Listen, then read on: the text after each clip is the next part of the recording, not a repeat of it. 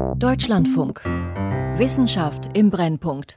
Heute mit Katrin Kühn und diesem Thema. Wir Menschen in Deutschland und das Fahrradfahren, das boomt. Wegen Corona, wegen der steigenden Preise etwa für Benzin, wegen der Klimakrise auch. Und gleichzeitig sind die Unfallzahlen für Radfahrerinnen und Radfahrer in 2021 gesunken. Nochmal.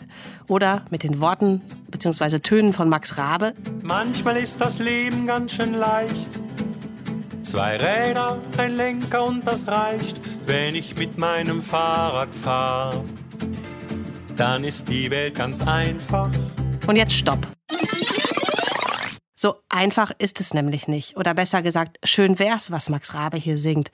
Wie so oft verschleiern Zahlen, aktuell sinkende Unfallzahlen, mehr Menschen nutzen das Rad, Radwegeausbau, auch bestimmte Herausforderungen. Deshalb jetzt hier in Wissenschaft im Brennpunkt in der kommenden halben Stunde Warum wir in Deutschland längst kein Fahrradland sind, obwohl wir durchaus die Chance dazu hätten. Und vor allem, welche Rolle Angst und das Miteinander auf den Straßen spielt. Denn es gibt Menschen, die in der ganzen Debatte seltener im Rampenlicht stehen. Angst macht mir, dass man als Fahrradfahrerin ja überhaupt eigentlich null geschützt ist. Das heißt, ich muss irgendwie mit der Rücksicht der anderen rechnen. Meine Kollegin Marie Eickhoff ist das. Sie ist lange gar nicht oder kaum Rad gefahren und hat vor allem Stadtverkehr gemieden und hat sich erst jetzt mit der Pandemie überwunden. Dann brettern ja Busse, Bahnen, andere Autofahrer, andere Fahrradfahrer, die viel schneller sind, an einem vorbei. Und das hat mir einfach total innerlichen Stress gemacht, diese Vorstellung, dass ich dann meinen Platz in diesem Gefüge nicht finde. Und genau so oder so ähnlich geht es vielen tatsächlich, nicht nur ältere, sondern auch viele jüngere, wie Marie mit 28 Jahren zum Beispiel. Offiziell gibt es in Deutschland nahezu so viele Räder wie Menschen. Es gibt ja auch diese Prüfung in der vierten Klasse. Ganz in der Realität bei den Jüngeren fühlen sich 26 Prozent unsicher, haben teils sogar Angst, Rad zu fahren. Bei den über 50-Jährigen sind es schon 40 Prozent. Zahlen aus dem Fahrradmonitor 2021 sind das, eine repräsentative Befragung für das Bundesverkehrsministerium. Und auch wenn die Zahlen nicht mehr so schlimm sind wie vor Jahren, was heißt das? Wo der Verkehr jetzt nach Corona ja wieder zunimmt. Jemand, die das einordnen kann, ist Jana Kühl, Geografin und Raumplanerin und eine der ersten Radprofessorinnen in Deutschland. Konkret für Radverkehrsmanagement an der Ostfalia Hochschule in Salzgitter in Niedersachsen. Und uns zugeschaltet aus Kiel. Hallo. Ist das, was meine Kollegin Marie Eickhoff beschreibt, eine Bestandsaufnahme der Lage auf den Straßen und alle, die im Radfahren geübter sind in Deutschland, merken das nun nicht mehr so? Ja und nein. Also vielerorts ist es tatsächlich, so fürchte ich, so, dass äh, Radfahrende doch sehr herausgefordert werden und doch häufiger, als es einem lieb ist, in Bedrängnis geraten und sich dann ihren Platz suchen müssen im Straßenraum. Und das fühlt sich durchaus vielfach brenzlig an und wird ja auch gerne mal brenzlig.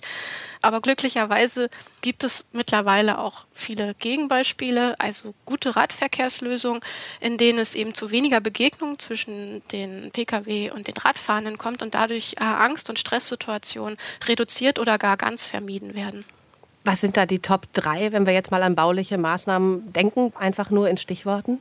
Der Idealfall ist eigentlich, wenn Infrastrukturen getrennt sind für den Kfz-Verkehr und für den Radverkehr und auch für den äh, Fußverkehr. Das heißt, alle haben ihren eigenen Platz in definierter Form. Es ist klar, wer sich wo bewegt. Und äh, noch besser ist es natürlich insbesondere für den Radverkehr, wenn es zum Beispiel Velorouten oder Radschnellwege gibt, auf denen sich dann ausschließlich Radfahrende mit genügend Platz bewegen. Und wenn dann auch noch ähm, dazu kommt, dass die Umgebung nicht von Lärm und äh, Autoverkehr geprägt ist, sondern vielleicht sogar auch noch eine attraktive Umgebung dort vorzufinden ist, dann kann das Fahrradfahren so richtig trumpfen. Jetzt die Zahlen. 26 Prozent bei den Jüngeren sagen, sie fühlen sich unsicher, haben sogar Angst vielleicht. 40 Prozent bei den Ü50, bei noch Älteren sind es noch mehr. Sind das für Sie gute oder schlechte Zahlen? Aus meiner Sicht sind das schlechte Zahlen. Also es wäre doch wünschenswert, dass all diejenigen, die gerne aufs Rad steigen möchten oder vielleicht sogar aus finanziellen Gründen oder welchen Gründen auch immer müssen, dass sie auch die Möglichkeit haben, dies zu tun und nicht aus Angst davor zurückschrecken und letztendlich dann in ihrer Mobilität eingeschränkt sind, weil der Autoverkehr den Raum und das Verkehrsgeschehen so dermaßen dominiert.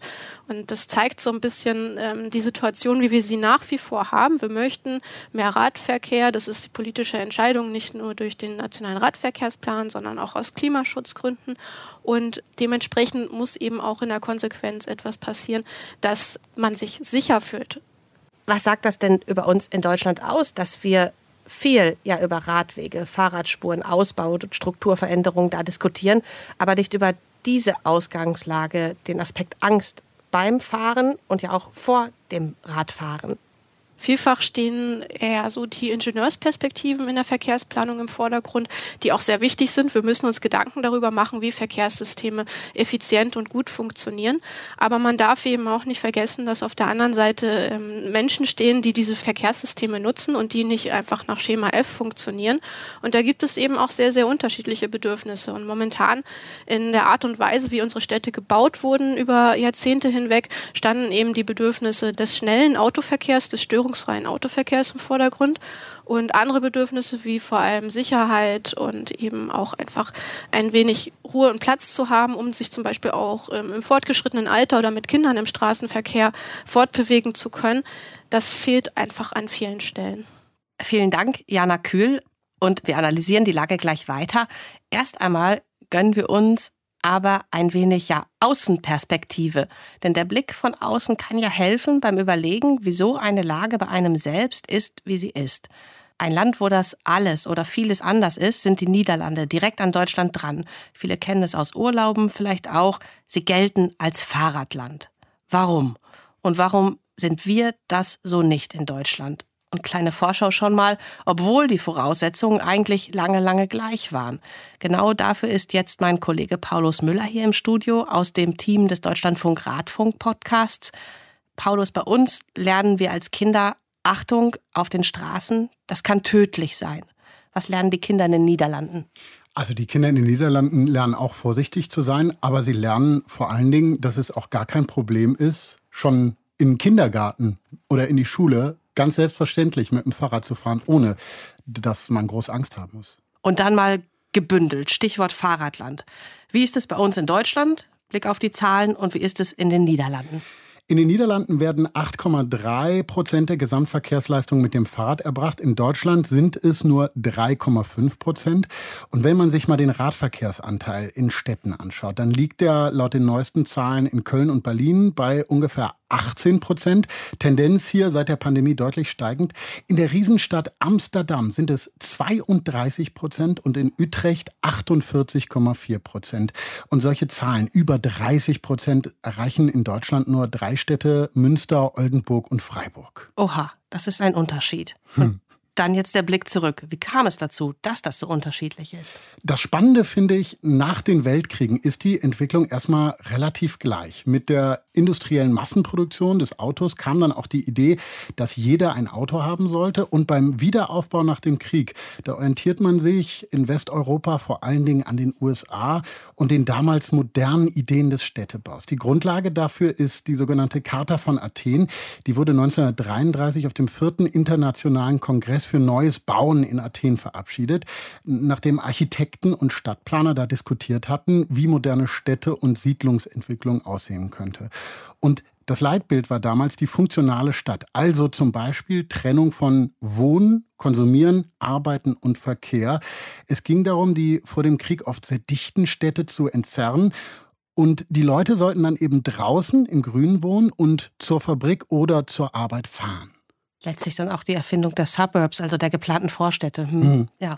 Und das alles setzt sich hier durch. Heißt BRD, DDR und auch die Niederlande. Ja, und das Ganze führt wirklich zu einer massiven Veränderung der Städte. Sie werden autogerecht umgebaut, sowohl in der BRD als auch in den Niederlanden, sagt Wert Kanzler. Er beschäftigt sich im Wissenschaftszentrum Berlin mit Sozialforschung zur Mobilität. Es hat dazu geführt, dass wir diese großen Straßenzüge haben, diese diagonalen und diese großen Kreuzungen, diese vier sechsspurigen Straßen. Schauen Sie auf die Städte, die nach dem Zweiten Weltkrieg wieder aufgebaut wurden. Die wurden alle nach diesem Ideal der großen, breiten Straßen aufgebaut. Und die Direktive zu dieser Zeit, die Menschen sollen halt mit dem Auto möglichst schnell und unbehelligt von A nach B kommen. Und da kann man sich vorstellen, so Fußgänger, Radfahrer oder auch noch spielende Kinder, die stören natürlich den fließenden Verkehr massiv. In der DDR übrigens ist die Entwicklung sehr ähnlich, auch wenn sie ein bisschen verzögert ist, weil Autos damals einfach noch rar waren. Und dann, wenn ich auf die Bedeutung von Autos schaue in unserer Gesellschaft, dann sind die ja auch ein Symbol für Freiheit, für Unabhängigkeit. Mhm. Also das matcht da ja, das passt da ja schon. Also in seinem eigenen kleinen Raum überall hin zu können, vielleicht noch passend eingerichtet mit einem Wackeldackel hinten drauf an die Zeit zurück. Genau. Inwiefern ist das wichtig, also diese Symbolik? Das ist ein total wichtiger Punkt. Kann man auch sehr gut in der Autowerbung hören. Hier ein Beispiel aus den 1960er Jahren. Sein eigener Herr sein Frischer zur Arbeit und viel früher zurück. Bei jedem Wetter, zu jeder Zeit. Einen Wagen nach unserem Herzen. Einen Volkswagen müsste man haben. Und das Auto wird sozusagen Symbol dafür, die Kriegsjahre überstanden zu haben, nach dem Motto, hey, schaut mal her, wir haben es geschafft, ich habe es geschafft. Ich würde sogar sagen, bis in die 80er Jahre hinein war das private Auto wahrscheinlich das Symbol für den wirtschaftlichen, also für den persönlichen wirtschaftlichen Aufstieg. Das Auto wird sozusagen Teil der Identität und die Autoindustrie zu einem Motor und zum Stolz der deutschen Wirtschaft in der Bundesrepublik. Und sie ist ja auch noch immer der stärkste Industriezweig. Die Bundesrepublik wird sozusagen Autoland und ist es noch. Seit 1960 verzehnfacht sich die Zahl der Pkw. Dieses Jahr 2022 haben wir die Rekordzahl von 48,54 Millionen Fahrzeugen erreicht. So, und jetzt die spannende Frage. Wann sind die Niederlande anders abgebogen? Warum sind sie heute quasi Fahrradland? Das hat mit den Verkehrstoten zu tun, hat mir Anton Bosch erzählt. Er ist Verkehrsplaner in den Niederlanden. Er berät auch in der ganzen Welt Städte und Regionen zu fahrradfreundlicher Verkehrsplanung. Und er war in den 70er Jahren Radaktivist. Ja, wir hatten in 73 3500 Tote im Verkehr und äh, die Ursache war die Auto, der Wagen und 400 von den 3500 waren Kinder. Kinder auf dem Weg zur Schule. Und das war ah, jedes Tag im Fernsehen. Das ist ein schreckliches Ding zu sehen. Wir müssen das anders machen. Das geht auf Infrastruktur, aber auch Gesetz, Organisation. Sie wissen, dass alle Kinder machen ein Diplom hier, ein Verkehrsdiplom. Die Folge waren damals massive Proteste, es gab Straßenblockaden und die haben gewirkt. Auch in Deutschland, da gab es parallel Anfang der 70er Jahre die meisten Verkehrstoten überhaupt in der Geschichte. 1781 Kinder sind 1973 gestorben. Auch hier wurde dann natürlich über Verkehrssicherheit diskutiert. Auch hier hatte das Konsequenzen. Mitte der 70er Jahre kam zum Beispiel die Gurtpflicht, aber die Konsequenzen waren halt auf gar keinen Fall so weitreichend, wie das in den Niederlanden war. Und warum ist das bei uns nicht so gelaufen wie dort? Weil wir Autoland sind? Das ist auf jeden Fall ein Faktor. Ganz genau lässt sich das nicht sagen. Aber ja, hier in Deutschland ist das Auto heilig. Das sieht man auch an sowas wie dem Tempolimit. Dann gab es aber auch eine andere, eine stärkere Fahrradkultur in den Niederlanden schon vor dem Krieg. Es gibt noch geografische Gründe. Die Niederlande sind flach und, und, und. Und was haben die Niederländerinnen und Niederländer dann konkret geändert, damals, was sich heute noch auswirkt? Sie haben wirklich massiv das Fahrrad gefördert. Das Hauptprinzip in den Niederlanden ist bis heute, jeder und jede soll sicher Fahrrad fahren können, egal ob drei Jahre alt oder 93. Und das Prinzip dabei ist, schwächere Verkehrsteilnehmer werden geschützt. Das spiegelt sich auch in Gesetzen wieder, zum Beispiel bei der Gefährdungshaftung oder der verschuldensunabhängigen Haftung sind ja jetzt Fachbegriffe. Was heißt das konkret? Naja, wenn es einen Unfall zwischen einem Auto und einem Fahrrad oder einem Auto und einem Fußgänger gibt, zahlt automatisch die Versicherung des Autofahrers, egal wer jetzt schuld ist. Also außer der Radfahrer oder der Fußgänger hat da jetzt vorsätzlich gehandelt. Außerdem gibt es noch so Dinge wie, dass man standardmäßig bei der Planung darauf achtet, Konflikte im Straßenverkehr zu vermeiden.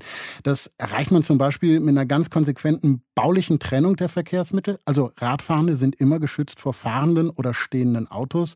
Fußgänger sind wiederum vor Radfahrenden geschützt. Und da, wo mehrere Verkehrsmittel dann aufeinandertreffen, wo es so einen gemischten Verkehr gibt, da gilt ganz klar ein Vorrang des schwächeren Verkehrsteilnehmers. In Wohnvierteln kann man zum Beispiel beobachten, da gibt es grundsätzlich Fahrradstraßen, in denen Autos geduldet sind und wirklich nur langsam fahren dürfen. Und jetzt finde ich dabei besonders spannend, dass das alles gesellschaftlicher Konsens in den Niederlanden ist, wirklich quer durch das Parteienspektrum. Und ganz, ganz sicher ist das auch ein Grund, warum in Sachen Lebenszufriedenheit die Niederlande bei Rankings immer wieder ganz weit vorne mit dabei sind. Paulus Müller aus dem Deutschlandfunk Radfunk Podcast Team. Danke für diesen Blick in die Zeitgeschichte Und da habe ich direkt eine Frage im Kopf. An Jana Kühl jetzt wieder, Professorin für Radverkehrsmanagement. Gesellschaftlicher Konsens beim Radfahren in den Niederlanden. Wie ist es bei uns jetzt? Was ist unser gesellschaftlicher Konsens da in Deutschland? Da gibt es momentan gewisse Aufweichungen, aber dominant ist sicherlich nach wie vor ein genau umgekehrter gesellschaftlicher Konsens, nämlich das Bild, was vielleicht äh, aus der Nachkriegszeit bekannt ist und gewachsen ist, freie Fahrt für freie Bürger, freie Bürgerinnen und eben auch freies Parken. Und ähm, dieses Bild scheint immer noch sehr weit verbreitet zu sein, auch wenn mittlerweile ein leichter Bewusstseinswandel zu erkennen ist. Man könnte sagen, wir befinden uns in einem Umbruchprozess und einem Aushandlungsprozess, wo es darum geht, ein neues Selbstverständnis von Verkehr Mobilität zu finden. Und wenn wir da jetzt auf das Thema Sicherheit schauen, Angst, was sind die Hauptgründe, dass Menschen in Deutschland Angst haben beim Radfahren? Kann man das benennen? Drei vielleicht? Ein zentraler Grund ist sicherlich, dass die Infrastrukturen für den Radverkehr ähm, nicht gut ausgebaut sind und dementsprechend vor allem auch der Platz für Radfahrende fehlt, der geschützte Platz. Auf der anderen Seite haben wir aber auch das Problem, dass Radfahrende vielfach als äh, Verkehrsteilnehmende nicht in der Form ernst genommen werden, wie sie sich vielleicht wünschen und Beachtung finden. Und so herrscht eben im Miteinander vielfach auch eine gewisse Rücksichtslosigkeit, teils sogar eine Aggressivität und Hektik im Straßenverkehr, die eben auch dazu führt, dass man sich schnell bedroht und gestresst fühlt auf dem Rad. Die Pandemie hat mehr Menschen zum Radfahren gebracht. Tatsächlich, das Thema boomt quasi und es boomen auch E-Räder nach wie vor und weiterhin. Und es gibt eine große Sorge, dass dieser Boom die Strukturbemühungen überholt, wo wir ja gerade gelernt haben, das braucht Jahrzehnte, das anzupassen, wie die Straßenlage ist. Sprich, zu schnell zu viele mehr Radfahrer als Radwege, Neubau und so weiter hinterherkommen. Ist das so? Ja, das ist durchaus so. Also vielfach wird fürs Radfahren geworben, dann setzt man sich aufs Rad und macht die Erfahrung, huch, das funktioniert ja gar nicht so richtig, weil die Radwege fehlen, sie sind zu schmal, sie sind äh, vielleicht auch in die Jahre gekommen. Und jetzt haben wir eben die Situation, dass Lastenräder, E-Bikes noch dazukommen und der Druck äh, nimmt einfach nochmal zusätzlich zu auf diesen Infrastrukturen, die sowieso schon ja an ihre Grenzen gelangt sind. Wie kritisch sehen Sie denn das Thema E-Räder? Da gibt es ja auch immer wieder Berichte über sehr schwere Unfälle. E-Räder sind durchaus ein Problem, wenn man sich die Statistiken anschaut, wenn man sieht, äh, was äh, passiert eigentlich an Unfällen und vor allem auch an folgenreichen Unfällen, stellt man immer wieder fest, E-Räder sind durchaus dort äh, überdurchschnittlich beteiligt. Und insbesondere bei den Älteren haben wir das Problem, dass dann auch viele Unfälle passieren, einfach dadurch, dass äh, unter Umständen man vielleicht nicht so geübt ist mit dem Radfahren und dann gleich aufs E-Bike steigt oder umgekehrt die Geschwindigkeiten dann doch unterschätzt und es schneller zu Unfällen kommt. Dann ist es also eigentlich ein ziemlich wichtiges Thema, den Raum nicht nur neu zu organisieren, sondern dabei ständig und anhaltend auf Gefahrenstellen zu schauen, alte und dann vor allem auch neue. Absolut. Also wir haben sowohl in den Beständen große Defizite, die erkannt und beseitigt werden müssen. Und auf der anderen Seite müssen wir die Infrastrukturen in Zukunft auch noch mehr darauf ausrichten, dass wir perspektivisch schnellere Fahrräder haben, größere Fahrräder im Hinblick auf Lastenräder und dass konsequent präventiv Gefahrensituationen vermieden werden. Wichtiges Thema also, nicht nur Raum neu organisieren, sondern dabei ständig und anhaltend auf Gefahrenstellen schauen, alte und neue. Ein Forschungsprojekt, das genau das macht, gibt es in Karlsruhe. Platz 1 im Fahrradklima-Atlas des ADFC, des Allgemeinen Deutschen Fahrradclubs, wo Radfahrende ihre Städte selbst bewerten. Am Karlsruher Institut für Technologie hat ein Team eine Methode entwickelt, um den Stress zu messen, den Radfahrende in der Stadt haben. Und Marie Eickhoff hat sich ein solches Messgerät für uns, den Deutschlandfunk und für alle da draußen jetzt beim Hören umgeschnallt. Kleine Erinnerung, meine Kollegin, die erst mit Corona 2020 überhaupt erst angefangen hat, in der Stadt Rad zu fahren. Muss es hier rüber? Vielleicht bin ich ja schon viel zu weit gefahren. Oh nein. Das war nach zehn Minuten auf dem Fahrrad in Karlsruhe. Ich bin erst das zweite Mal in meinem Leben hier. Es sind 30 Grad im Schatten Und heute will ich nur mit einer ausgedruckten Karte eine Strecke abfahren, die Raum- und Umweltplaner Peter Zeile mit seinem Forschungsteam entwickelt hat. Es ist eine Strecke, die mich durch Ecken führt, die mit dem Fahrrad mehr oder weniger angenehm sind.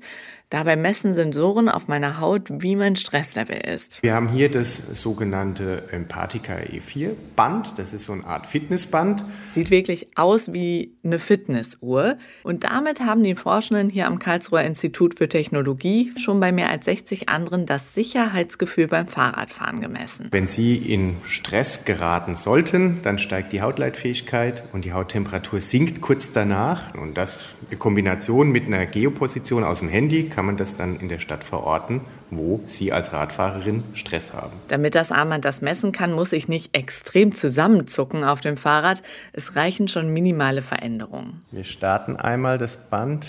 Ja, das sieht schon mal ganz gut aus. Man sieht hier schon hier, okay, das ist eben der, der Blutdruck, der schon gemessen wird. Ja, der Blutdruck steigt gerade. Ich weiß auch nicht.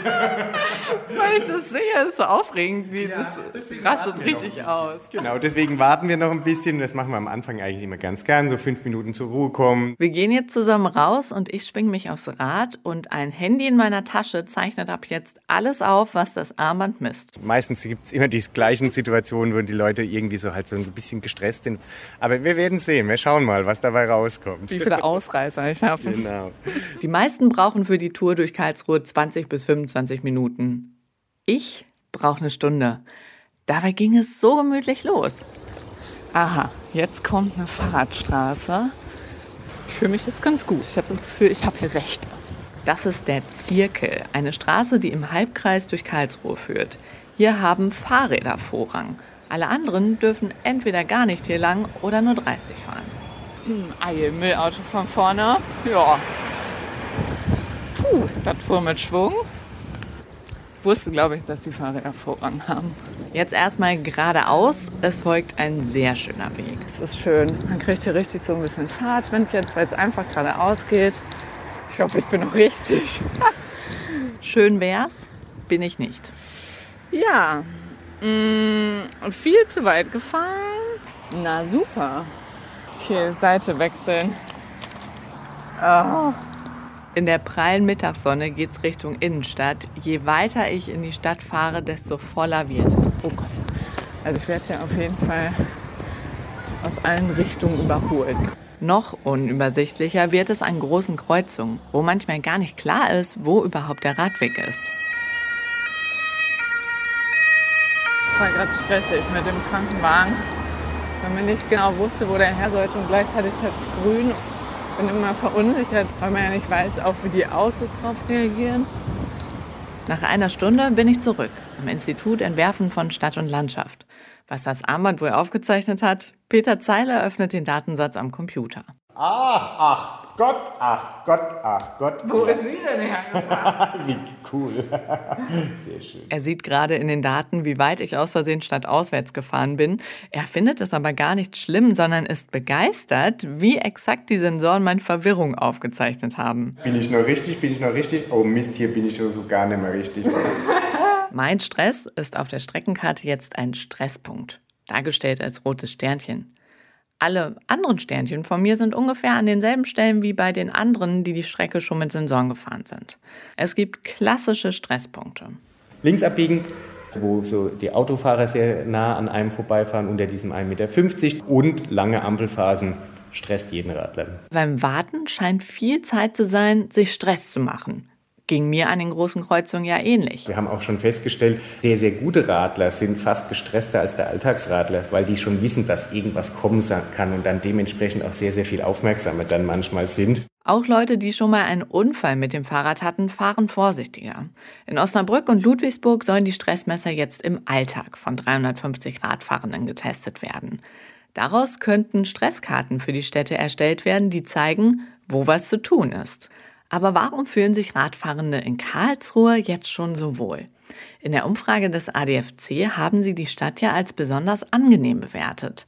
Das erklärt Mobilitätsforscher Bastian Klont vor allem damit, dass viele in Karlsruhe wohl verschiedene Verkehrsmittel nutzen und deshalb viel verständnisvoller füreinander seien. Wir haben typischerweise in Karlsruhe die sogenannten multimodalen Verkehrsteilnehmer. Und zwar diejenigen, die aus einem Verkehrsmittelmix, Fahrrad plus ÖV plus vielleicht Carsharing, eine Alternative haben, um nicht ein Auto besitzen zu müssen. In Karlsruhe wurde dafür seit 2003 die Kombilösung gebaut.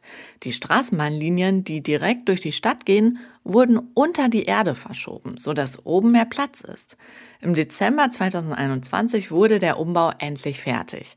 Weil aber so lange Baustelle war, habe das viele genervt aufs Rad getrieben, sagt Bastian Klont. So ein Push sei oft nötig, um Mobilitätsmuster, die immer Routinen sind, zu verändern. Problem ist, man braucht dann manchmal hier 40 Jahre und länger, bis dann wirklich diese Verhaltensänderungen auftreten. Was in Karlsruhe noch gut hilft, dass die Bevölkerung sich regelmäßig neu sortieren muss, weil viele Studierende in die Stadt kommen. Also die Leute ziehen dann hierher und dann merken sie, jetzt muss irgendwas passieren. Und das hat, glaube ich, hier ganz gut funktioniert. Ich glaube, Karlsruhe gilt ja also als Durchlauferhitzerstadt. Die Studierenden ändern in der Stadt ihre Routinen, weil sie neu sind und erstmal alle Alternativen sehen. Sie können damit aber auch ein Anstoß für andere sein, um Mobilität in der Stadt zu verändern. Marie Eickhoff über das Messen von Angst- und Gefahrenstellen, ein Forschungsprojekt in Karlsruhe. Und da waren jetzt gleich einige Punkte dabei, die mir sehr hängen geblieben sind. Ich zähle das mal auf und Jana Kühl, das ist dann natürlich total spannend, wie Sie das jetzt jeweils bewerten, ob das jeweils übergreifender gilt auch. Der erste Punkt direkt, es sind nicht nur die Autos, die Stress machen, sondern auch die anderen Radfahrerinnen und Radfahrer und Fußgänger. Oder hören wir dazu nochmal Peter Zeile, Professor für Stadtquartiersplanung in Karlsruhe. Auch der Fahrradfahrer muss mitmachen. Also wir sehen es ganz oft in, in anderen Städten dann wiederum, ja, warum wird der Fahrradfahrer nicht als gleichwertiger Verkehrsteilnehmer anerkannt, weil er zum Beispiel manchmal einfach auch die rote Ampel negiert oder sonstige Sachen. Und dann muss man sich sagen, ja, also ihr müsst halt schon alle mitmachen. Ne? Ist das so? Es kommt noch viel stärker darauf an, in der Diskussion nicht so auf die Auto- versus Rad-Komponente zu schauen? Definitiv, das ist ein wichtiger Punkt. Das Problem ist tatsächlich verkehrsmittelübergreifend zu betrachten. Und da geht es eigentlich eher um den Faktor Mensch als um das Verkehrsmittel, das man gerade nutzt. Es geht eben darum, dass ähm, alle sich bewusst machen müssen, ähm, wie ein gutes Miteinander funktioniert. Und dann die Erkenntnis, besser wird es, wenn Menschen diese verschiedenen Situationen selbst kennen. Für die Sicherheit gut sind quasi Autofahrer, die auch aufs Rad steigen und umgekehrt. Genau, das würde ich auf jeden Fall auch betonen. Insbesondere, weil diejenigen, die häufig im Auto sitzen und die Perspektive der Radfahrenden gar nicht kennen, sich vielleicht gar nicht bewusst sind, dass sie gerade Menschen auf dem Rad bedrängen, einfach dadurch, dass sie zu wenig Platz lassen. Und wenn man diese Erfahrung einmal selber gemacht hat, ist man hoffentlich auch umsichtiger, wenn man dann wieder im Auto sitzt und nicht mehr auf dem Fahrrad.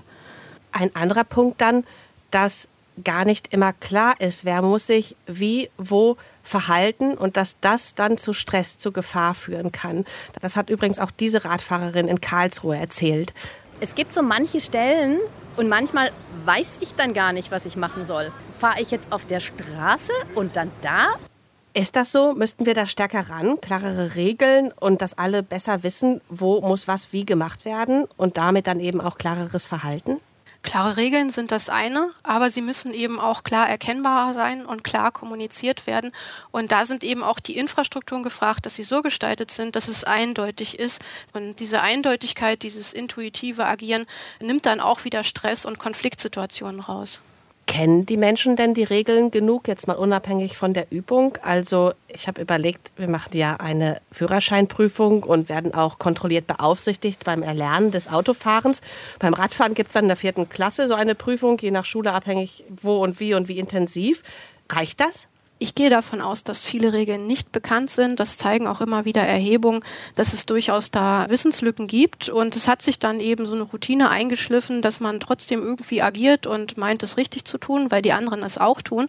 An vielen Stellen würde sicherlich aber auch Aufklärung helfen und hier und da nochmal das Regelwerk zu erläutern, um einfach die gegenseitige Akzeptanz und das Verständnis und vor allem am Ende dann auch das Miteinander nochmal zu verbessern. Und wenn wir jetzt wissen, dass der Umbau und Veränderung der Infrastruktur teils Jahrzehnte dauert, wie wichtig wird dann dieser Punkt, das Training, das Wissen über das Miteinander? Das Wissen über das Miteinander ist genauso wichtig wie der Infrastrukturumbau. Es geht allerdings nicht unbedingt schneller als der Infrastrukturumbau. Wenn es darum geht, ein anderes Bewusstsein zu schaffen und andere Werte zu vermitteln, das ist ein ganz großes Thema. Da geht es eben auch grundsätzlich darum, Hektik aus dem Verkehr rauszunehmen und ja, mit mehr Gelassenheit sich zu begegnen. Und das braucht leider auch sehr, sehr, sehr viel Kommunikations- und Überzeugungsarbeit. Stichwort Vorbilder. Wir haben jetzt auch gelernt, Menschen sind Routinemonster. Es ändert sich wenig in Städten, wenn es dort kaum Fluktuation im Verhalten auch gibt. Es braucht Leute, die mal etwas anders machen, neue Wege, Influencer quasi auch. Ließe sich das nicht nutzen? Also es müssen ja nicht immer nur neu zugezogene Studierende sein. Vielleicht ist ja auch meine Kollegin Marie Eickhoff eine Influencerin, in denen sie jetzt über das Thema Angst und dass sie das überwunden hat, spricht? Ja, Vorbilder sind extrem wichtig. Wenn man sehen kann, was es heißt, mit dem Fahrrad zu fahren, vor allem welche positiven Erfahrungen man auch machen kann. Und entscheidend ist dann auch, wenn eine gewisse kritische Masse erreicht ist, wenn also in meinem sozialen Umfeld immer mehr Menschen Rad fahren, dann steigt auch die Wahrscheinlichkeit, dass ich mich selber anschließe, es mal ausprobiere. Und dann kommt es eben darauf an, dass diese positiven Erfahrungen tatsächlich stattfinden. Und dann diese Gefahrenkarten, wie sie da für Karlsruhe jetzt ja ganz konkret erstellt wird, gemessen. Ein wenig sowas gibt es ja schon im Unfallatlas für Deutschland zum Beispiel. Ist das etwas, das es unbedingt überall geben sollte und vielleicht auch einsehbar für alle, per Flyer nach Hause, über Informationen über die eigene Radumgebung, Gefahrenstellen? Diese Gefahrenstellen zu erkennen, ist sehr, sehr wichtig. Und wir haben schon viele Informationen durch beispielsweise den Unfallatlas. Es muss natürlich auch entsprechend darauf reagiert werden, um diese Gefahrenstellen dann auch konsequent ähm, zu beseitigen. Hinzu kommt allerdings, dass ja nur die Gefahrenstellen aufgenommen werden, in denen es tatsächlich schon zu Unfällen gekommen ist. Wenn man präventiv arbeiten möchte, um eben die Sicherheit im Radverkehr zu verbessern, sollte man eben sich auch darum kümmern, beinahe Unfälle und sehr ähm, unattraktive Strecken, gefährliche Strecken auch auf anderen Weg zu identifizieren. Und das wäre dann ja so etwas, wie die Karlsruher Forschenden machen, also Stress messen, Angstsituationen tatsächlich messen, unabhängig von schon passierten Unfällen. Exakt, genau. Dann abschließend, wenn wir das alles jetzt bündeln, wir haben einen Boom wegen der Pandemie, weil das Rad eben nicht Enge im ÖPNV bedeutet, auch wegen des Klimas weil Rad nur die eigene oder nur wenig andere Energie braucht. Und dazu eben die steigenden Preise fürs Tanken zum Beispiel. Frau Kühl, diese ganzen Hebel, was da getan werden kann in der Hand, was ist das für eine Chance, die wir gerade haben, jetzt hier in Deutschland? Ist es eine historische Situation, in der wir uns gerade befinden? In vielen Aspekten durchaus. Es wird immer deutlicher, dass der Radverkehr eine ganz wichtige und hilfreiche Lösung ist, aus verschiedensten Aspekten heraus. Und es ist jetzt vieles in Bewegung geraten. Und jetzt geht es eben auch, diese Dynamik zu nutzen und einfach vielen Menschen das sichere Radfahren zu ermöglichen. Also historisch. Ja. Jana Kühl, Geografin und Professorin für Radverkehrsmanagement an der Ostfalia Hochschule in Salzgitter, mit dem Schlusswort. Und das war er, der Wissenschaft im Brennpunkt zu, wie Deutschland jetzt die Radwende schaffen könnte. Ich bin Katrin Kühn und sage vielen Dank, dass Sie und ihr euch die Zeit genommen habt, uns jetzt hier zuzuhören. Und dann sage ich auch vielen Dank an das Team rund um die Sendung, vor allem auch Marie Eickhoff und Paulus Müller.